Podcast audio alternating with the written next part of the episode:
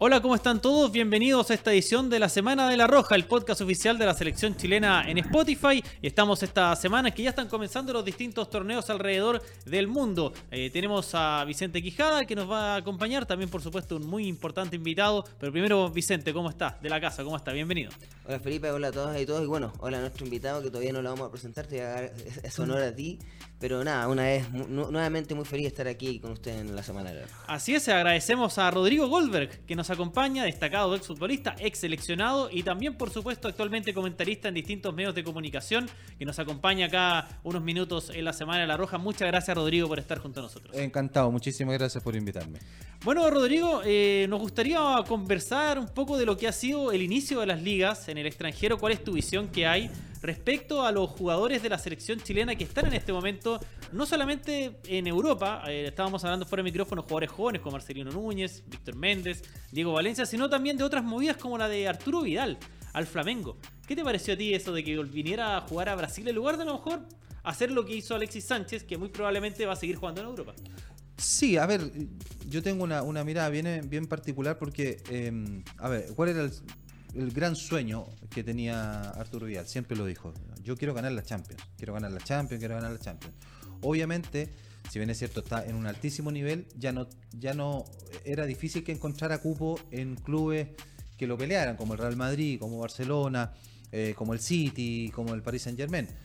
Eh, sin embargo, eh, venir ya a Sudamérica, a un Flamengo que tiene la posibilidad de repatriar figuras mundiales, o sea, de categoría mundial, me parece que lo hace un gran candidato para pelear por una Libertadores. Tiene a Palmeiras también, ojo, que, que hay, que es un equipo que ese equipo podría jugar en Europa tranquilamente.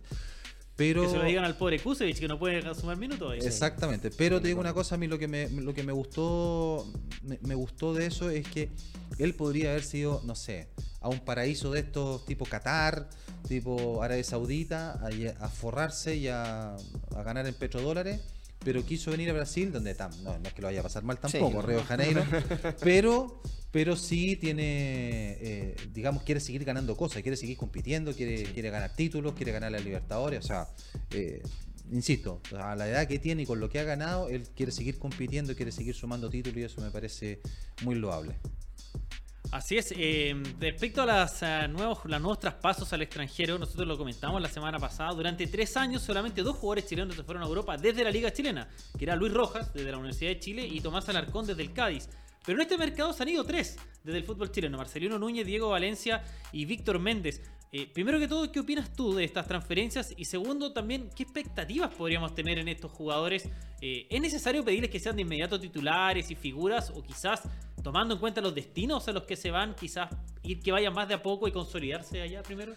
O sea, primero que partan directo a Europa sin una escala intermedia que pudiera ser Argentina, eh, me parece valiente y, valiente eh, y, demuestra también harto, harto carácter. Sobre todo el caso, eh, para mí el caso de Valencia, por ejemplo, que sea un equipo a la Salernitana, que no va a o sea, que normalmente es un equipo que juega de atrás para adelante y él como delantero o sea, va a sufrir. Va a sufrir, claro. Y lo pusieron de lateral derecho, o sea, lateral volante el domingo. Porque no es como en Católica que dominaba, dominaba la pelota, o sea, le llegaba. No, acá aguanta la pelota como podáis y trata de generar alguna jugada de peligro. Entonces, bueno, el compañero tiene al menos, tiene Rivería al menos. Sí, exactamente. Algo se puede inventar. Algo pueden, algo pueden inventar, pero, pero en el fondo es una, es una liga, es, es, un equipo donde le va a ser difícil ser protagonista. Eh, diferente Méndez, quien es, que tiene, va, va a un equipo grande. Eh, un equipo que, compite, que va, eh, digamos... Que, probablemente a pelear la Liga Exactamente, exactamente. Claro, quizá el, pero está en la situación que está viviendo el país. Eso de pronto y, la, y, la, y, el que no lo dejen participar en, campeonatos internacionales, ojalá que dure poco. No, que, no solamente por ello, sino que porque la situación, para, para que pare la guerra, definitivamente. Así que a mí me parece, me parece bueno pero respecto a exigirles ahora, yo creo que lo que, lo que yo esperaría es una consolidación, un, un, acostumbramiento a ser titulares constantemente antes de pegar ese segundo gran salto, porque son jugadores jóvenes, son jugadores que todavía tienen mucho que aprender, y lo que me alegra a mí de que hayan partido allá es que no se hayan ido a México, porque tenían la posibilidad de hacerlo. Y, y claro, y, en México no es que sea la muerte ni de los jugadores ni nada por el estilo, pero claramente eh, tiene un, un nivel un, un pelín un pelín menor.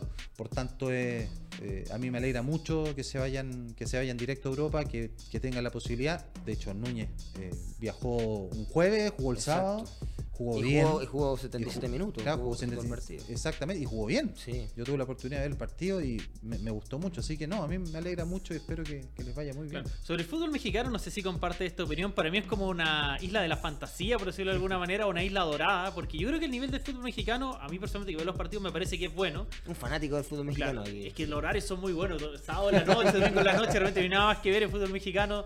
Sobre todo cuando estaba soltero, era, era mi, una de mis perdiciones los Ahora se puso complicada la cosa. Ahora es un poco más difícil. Eh, y efectivamente, si uno ve los jugadores chilenos que se van al fútbol mexicano, yo creo que todos han crecido en México. O sea, Jan Menezes es el mejor jugador allá de lo que era acá. Dávila. Claudio, También. Dávila, Dávila está eh, jugando muy Montesinos, eh, entre otros, Pablo Parra, de hecho. Pero llega un momento en el que ya como que se les pide un salto y, no el pueden techo, darlo. y el techo es muy corto. Claro, no, no, no Sí. pueden dar ese salto. Y por eso es que digo que es una isla. Después, una vez que ya está dentro, efectivamente, ganan muy buen dinero, crecen como futbolistas. Es una liga muy exigente, con mucha presión de parte de los hinchas y de los medios. Pero después ese salto no lo pueden dar. Si Claro. uno piensa, ¿dónde estaría ahora, por ejemplo, Diego Valdés? Si en lugar de haberse ido a México se hubiera ido a Europa, es cierto, es el jugador más caro en la historia de la América de México, tampoco es poca cosa. Sí. Pero ¿dónde estaría ahora? Sebastián Vega. Sebastián Vegas, yo creo que ese jugador, eh, por Que ejemplo, también para mí tenía Vegas perfectamente podría haber ido a un, a un equipo de, no sé, Europa B, Un Claro. Brujas de Bélgica, por ejemplo. claro, una cosa así, y después de ahí empezar a crecer, como lo, o sea, como la carrera que ha hecho, que ha hecho Maripán, por ejemplo. Claro. Claro. Que uno dice, o sea, claro, está en el Mónaco, eh, pero de, Y suena en el Real Madrid, sonó, y sonó en sonó el- en exactamente, o sea, la resonancia que Sí. puede tener es mucho mayor, pero bueno, eh, efectivamente, y ahí viene un tema también personal, o sea, de, Claro. de, de- de pronto de tener una oferta eh, que, que te ponen así un billete en la mesa, uno dice, ¿la hago o no la hago? Sí. Están los casos inversos. Una vez a mí, un, un ex futbolista, no, no quiero contar esta historia sin su consentimiento, pero él me dijo una vez: eh, A mí me ofrecieron mucho dinero del fútbol de México. Y dije que no, que no, porque yo quería jugar en Europa o en, Arge- en Europa o en Argentina. O primero en Argentina y después en Europa. Efectivamente se fue a uno de esos destinos y no jugó y perdió su lugar en la selección. Y él decía, a lo mejor si yo me hubiera ido a México hubiera sido goleador del Cruz Azul y nunca me hubieran sacado a la selección.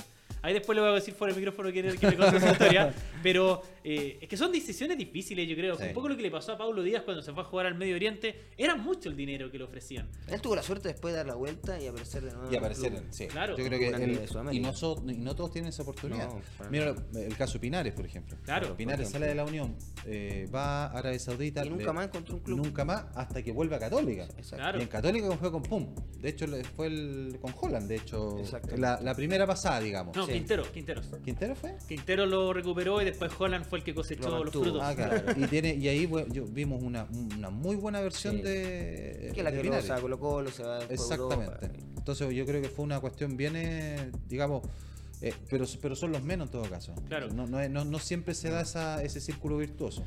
Eh, lo último de este tema de los fichajes, ¿cómo ves tú estos mercados emergentes que empiezan a aparecer? Por ejemplo, el fútbol turco, donde hemos tenido varios jugadores en el último tiempo, mismo Pinares, Martín Rodríguez, que ahora se fue a Estados Unidos, la misma MLS, claro, eh, Alexis, y, y el fútbol ruso también. eh, ¿Cómo ves que los jugadores, en lugar de siempre que uno diga, eh, que, como lo de Diego Valencia, ya irse a Italia, irse a España, sea su primera estación o incluso hacer carrera en estos, estos clase B de Europa, por decirlo de alguna manera? A ver, es que yo creo que siempre hay que poner las cosas en perspectiva. Cuando uno empieza a jugar fútbol, me pasó a mí también, eh, a diferencia de años anteriores, eh, te, te pongo un caso, en los 80, los 90, a ti te hablaban de ir para afuera y, y el fútbol extranjero era España, Italia. Claro. O sea, imagínate que en Chile ni siquiera mirábamos la liga inglesa. Claro. Ni siquiera mirábamos la Premier. Nada. Claro. Entonces, para ti, ¿qué, qué clubes conocí? El Bayern, conocí ahí el, eh, el, El Inter, el el Madrid. Milan. Eh, y para de contar. Sí. Eh, y no, no conocías más. Entonces, la, la la posibilidad de, de- de tener información respecto a otros clubes, como decías tú, de Bélgica, de Holanda, de, de Alemania B, no sé, era, era, era casi imposible saber, saber todo eso. Hoy día sí tienen esa posibilidad, pero entonces todavía, lamentablemente, queda ese remanente de decir, no, es que yo quiero jugar en, en- en Europa, quiero jugar en, lo- en las mejores ligas.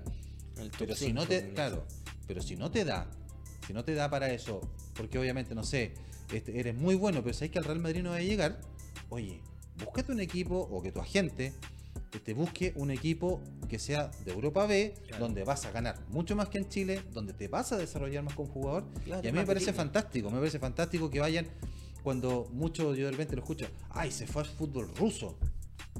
¿Quién cree que, que es peor que el nuestro acaso?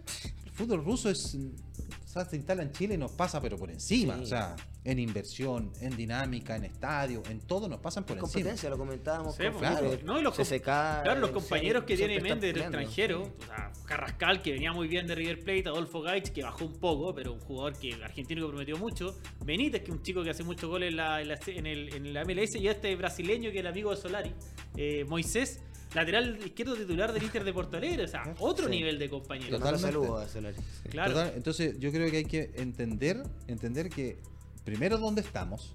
Primero Claro. dónde estamos. O sea, antiguamente se decía el, el ABC de las ligas. Argentina, Brasil y Chile. A nosotros se nos metió por la cocina Ecuador. Sí, Ecuador se nos metió por la cocina y empezó a meter plata, meter plata, meter plata, a, jugar- a contratar jugadores caros y nos, nos pasó eh, como competencia. Eh, Uruguay no tiene una buena competencia, pero en términos de vitrina y en términos de venta de jugadores está muy por encima de nosotros. Entonces, cuando miramos a otras ligas y decimos, no, que esa liga, no, ¿quién la conoce? Yo haría la pregunta al revés. Ellos ¿Quién nos conocen a nosotros. nosotros? Sí. O sea, que vengan a ver jugadores acá ya, ya, ya es mucho, ya es bueno. Y, y que los jugadores abran su mente también a que no es solamente Real Madrid, Barcelona y Bayern Múnich. O sea, que hay una serie de equipos eh, ultra competitivos, obviamente de un nivel un poco más bajo, Claro. a los cuales podrían acceder. Y si son tener titularidad.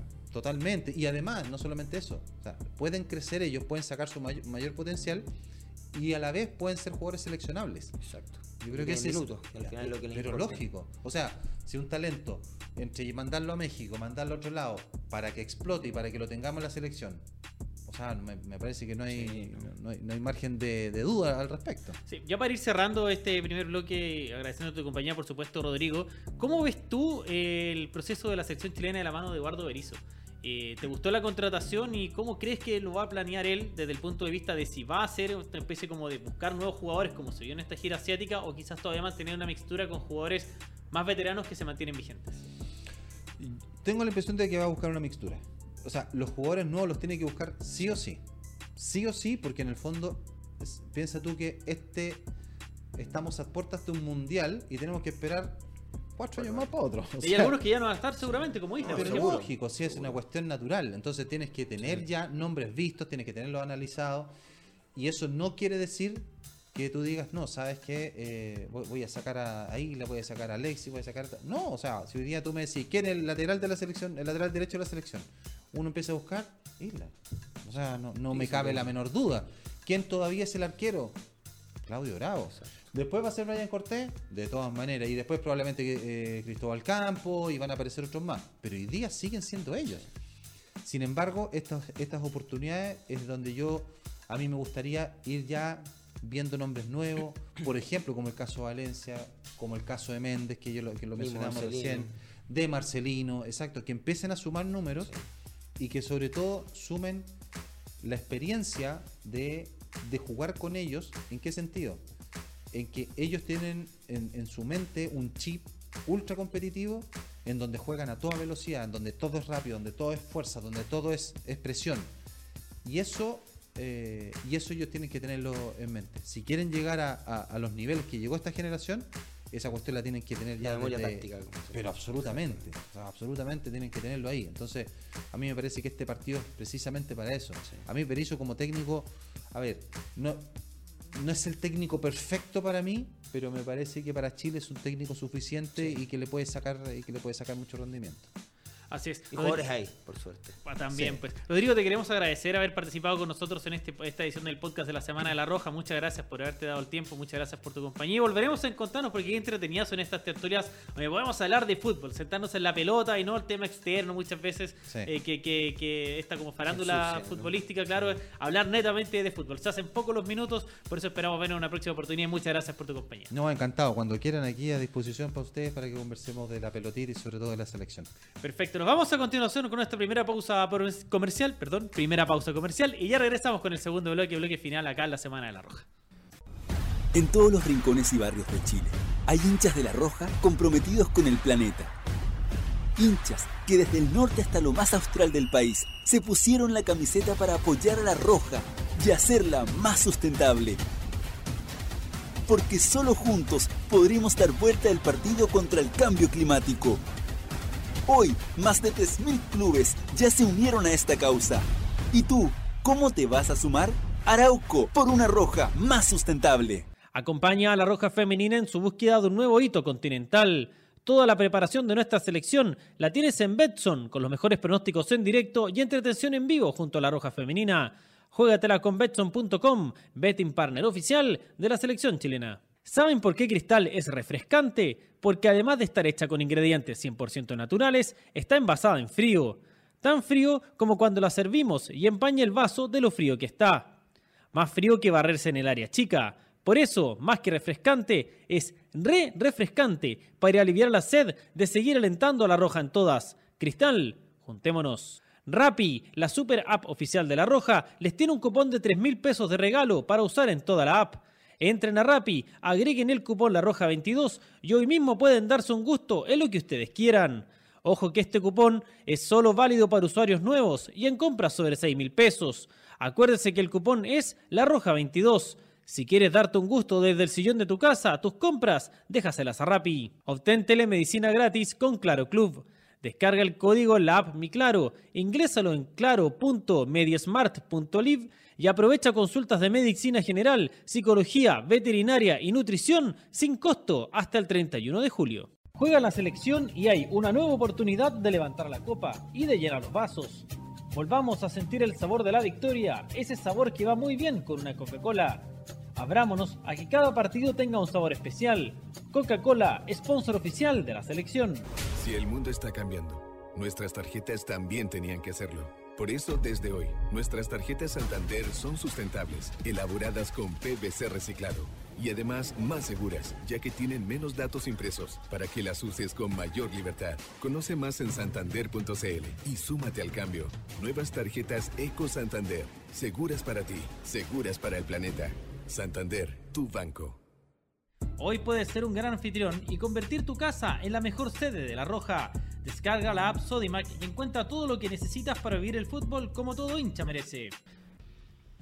Y regresamos con el segundo bloque de la previa de La Roja, el podcast oficial de la selección chilena en Spotify. Eh, continuamos entonces eh, conversando de la selección chilena. Antes de continuar, valga la redundancia, con eh, el análisis eh, del presente de los seleccionados chilenos masculinos, porque las, selección, los, las femeninas todavía no vuelven a la competencia. Se confirmaron dos nuevos partidos. Algo conversamos, conversamos con Rodrigo Goldberg. Primero que todo, Chile va a enfrentar a Marruecos el viernes 23 de septiembre. Esto es a las 16 horas de Chile, en el estadio RCD, RCDE en En Barcelona, El estadio español. del español, correcto, a las 16 horas, mientras que el martes 27 de septiembre a las 14 horas jugará en Australia, perdón, en Austria, en Viena, ante la selección de Qatar, los anfitriones de la Copa del Mundo. Una, una gira eh, importante para conocer nuevos jugadores y enfrentar equipos mundialistas. Exacto. Eh, Marruecos es un, es un buen equipo. Yo sí, tiene- lo- tiene- es un equipo competitivo. A mí no me habría gustado Sí. tenerlo. en Lo vi, yo lo vi jugar en el amistoso contra Estados Unidos, que si bien es cierto, Estados Unidos ganó 3-0.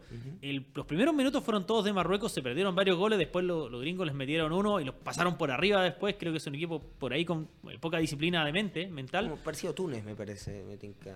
A mí, como por. por Yo creo que mucho más completo. O sea, sí, piensa, por, Túnez por no ten- como fisiológicas, Claro. me imagino similar a Túnez. y no, Túnez no tenía un equipo jugador como Hakimi, por ejemplo. Claro, por ejemplo, ese es el tema. no Marruecos tenía tiene un Hakimi, no tenían a, a Munir el Haddadi. Munir Haddadi, ex Sevilla. O sí, en el Sevilla, sí. en el Es Sevilla. una gran historia la de Munir el Haddadi, algún día la contaré en un libro, pero la voy a resumir. Munir es español de familia marroquí, él Claro. debutó a los 17 años en el Barcelona. En el Barcelona, y exactamente. eh, Vicente del Bosque lo quiso asegurar para la selección española, siendo que él aún todavía no tenía el nivel para jugar. Pero como debutaba en el Barcelona, también lo quería Marruecos. Lo hicieron, jugar, era, era promesa. lo hicieron jugar cuatro minutos contra Macedonia en una clasificatoria contra la UEFA y nunca más lo llamaron. Para asegurarlo. Para asegurar. Nunca Y más nunca lo volvieron a llamar. Nada.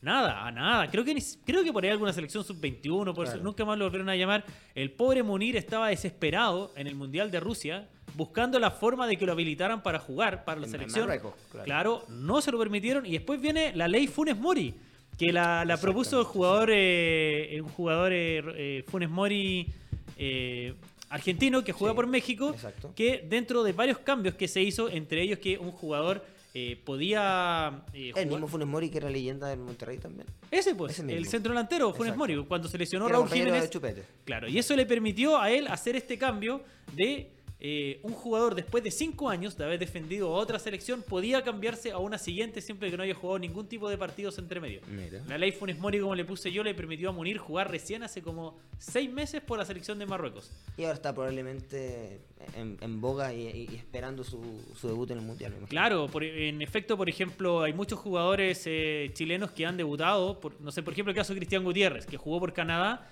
él eventualmente en cinco años más, si es que no juega más partidos por Canadá, podría volver a jugar por Chile. Sebastián no. Soto podría jugar por Chile. Sebastián Soto todavía puede jugar por Chile, Sí. porque Sebastián Soto, un poco para explicar cómo, es, cómo funciona esta regla, eh, tú puedes jugar por cualquier selección siempre y cuando no hayas jugado por otra un partido oficial, Claro. clase A. No amistosos. amistoso solamente. solo. Claro, solo amistosos. Pero si jugaste uh, clasificatorias para el Mundial, un, un torneo como la, en este caso la CONCACAF League, ¿no es cierto? La Claro. Copa de Oro, o un Mundial, eso te inhabilita. Exacto. Siempre y cuando tú puedes cambiarte, siempre y cuando hayas tenido la nacionalidad de ese país. Entonces Sebastián Soto ha jugado solo por la selección de Estados Unidos, partidos no oficiales, pero él ya tiene la nacionalidad Claro. chilena por parte de su Exacto. papá, me parece. Sí, papá sí. o mamá que es chilena.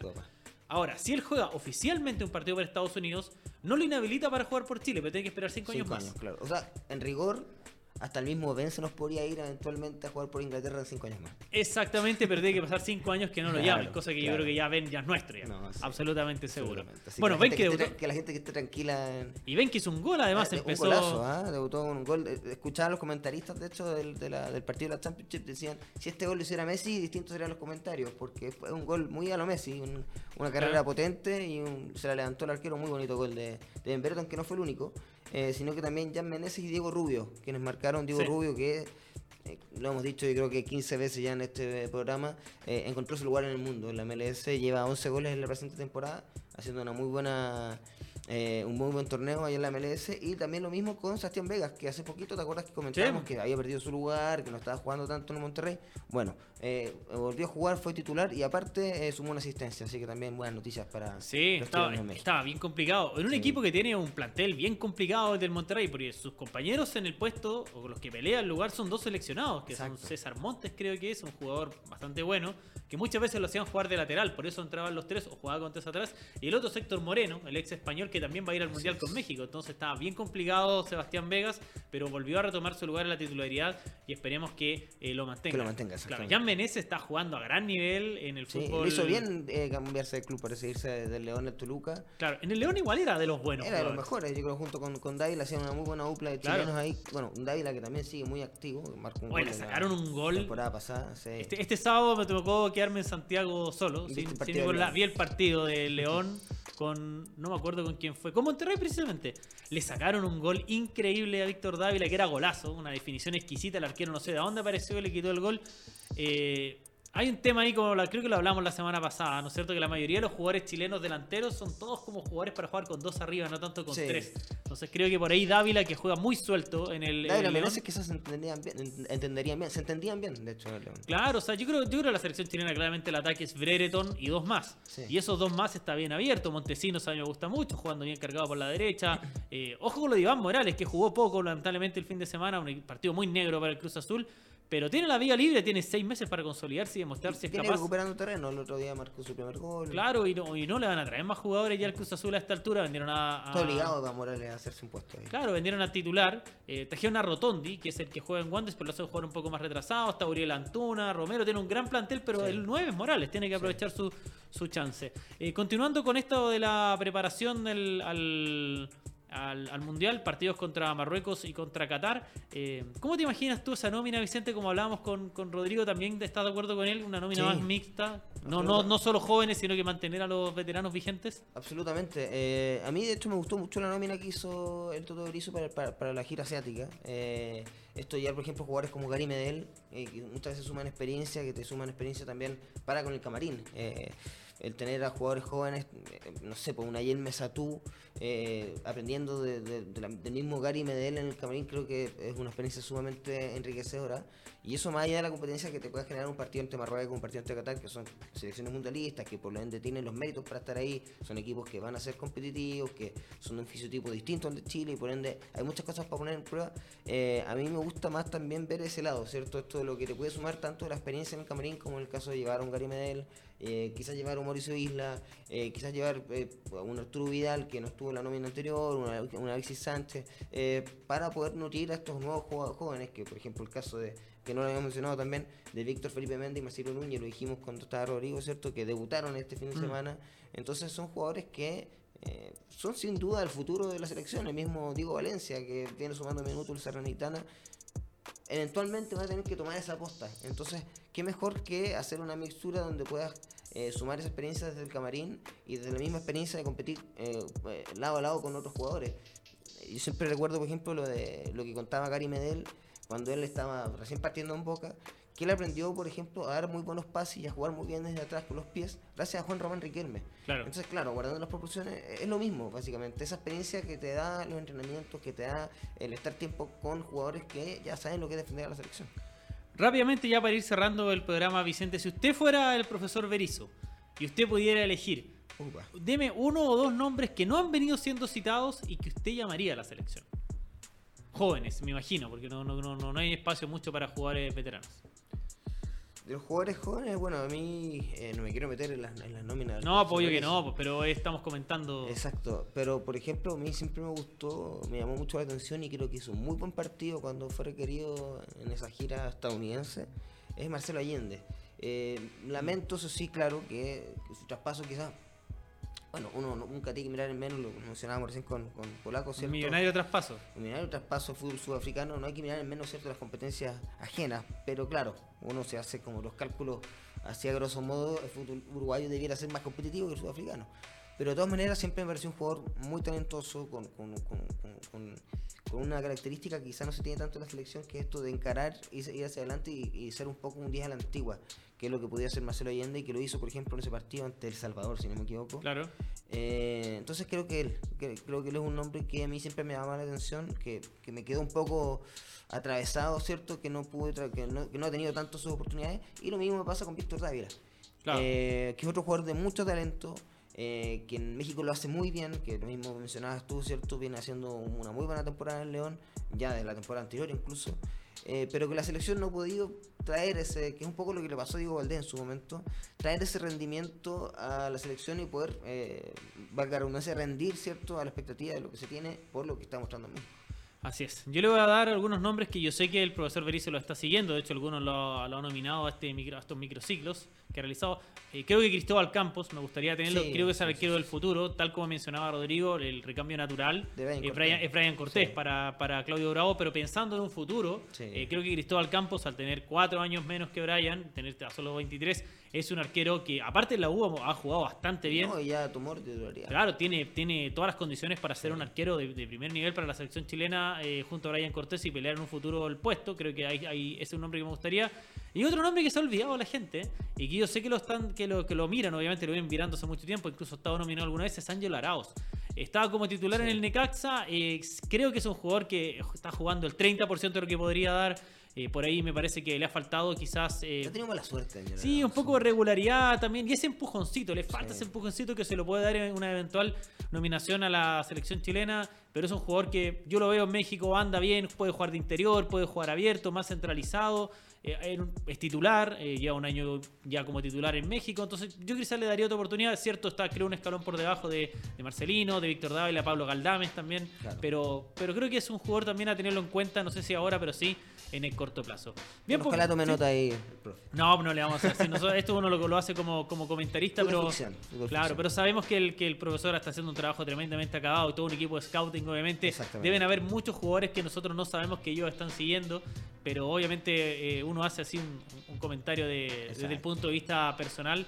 y obviamente el profesor sabe mucho más que nosotros y él es el que elige. Y... Las opiniones vertidas en este programa no Exactamente. Y es muy difícil también elegir, porque también tiene un, un número de jugadores. O sea, yo Sí. creo que si fuera por él, eh, realmente llevaría muchos más jugadores. 50 jugadores, claro. Claro, pero él tiene que hacer la lista final. Así que eso, pues Vicente, muchas gracias por su compañía. Agradecidos a ustedes también por escucharnos. Y la próxima semana nos vemos en una nueva edición, por supuesto, de la Semana de la Roja.